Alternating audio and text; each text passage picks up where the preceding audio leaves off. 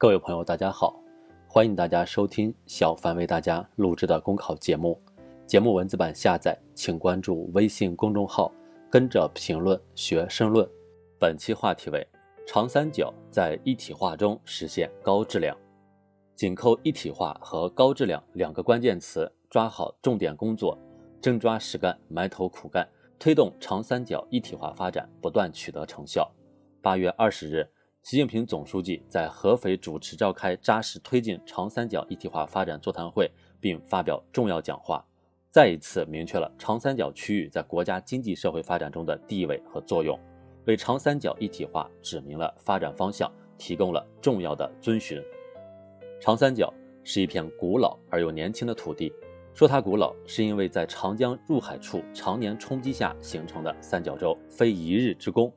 说它年轻，是因为推动长三角一体化发展从区域性发展上升为国家战略，迄今不过一年有余。在如此短的时间里，长三角的三省一市以及有关部门贯彻落实中央决策部署，工作抓得紧，亮点不少。一体化发展新局面正在形成。长三角一体化发展是一个系统工程，关键要抓住重点，坚持目标导向、问题导向相统一。习近平总书记明确指出。要紧扣一体化和高质量两个关键词，抓好重点工作。因此，三省一市和相关部门必须牢牢把握住这两个关键词，主动作为，大胆突破，不断取得更加丰硕的成果。一体化是区域协调发展的最高形式。事实上，一段时间以来，人们都在思考并探索如何通过区域协调发展，让长三角成为带动我国经济发展和改革开放的龙头。从城市间合作到省级间联动，从基础设施的一体化到政策措施的一体化，长三角一体化发展逐步升级，步步向前。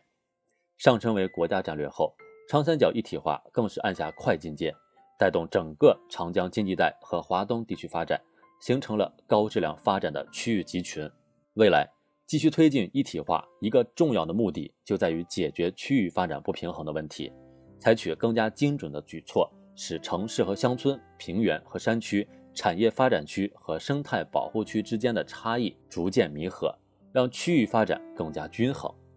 高质量是落实新发展理念的内在要求，发展质量往往检验着发展成效。推进长三角一体化发展，不是贪求规模的发展，而是追求质量的发展。比如，要发挥数字经济优势，加快产业数字化、智能化转型。提高产业链供应链稳定性和竞争力，又如要集合科技力量，聚焦集成电路、生物医药、人工智能等重点领域和关键环节，尽早取得突破；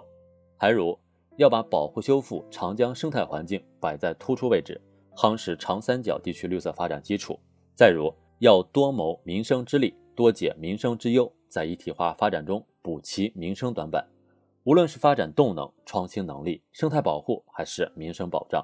都要把高质量作为衡量一体化的重要指标。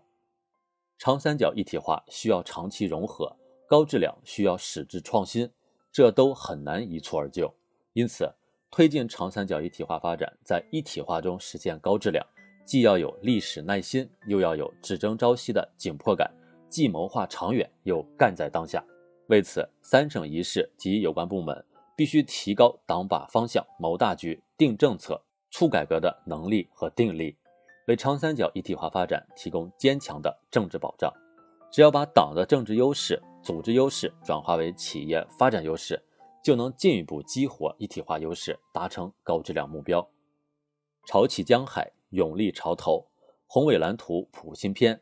各地区各部门切实以习近平总书记的重要讲话精神为遵循。以一体化的思路和举措打破行政壁垒，提高政策协同，让要素在更大范围畅通流动，发挥各地区比较优势，实现更合理分工，凝聚更强大的合力，就一定能够促进高质量发展，为打造全国高质量发展样板区做出新的贡献。本节目所选文章均来自人民网、求是网、学习强国。申论复习，请关注微信公众号，跟着评论学申论。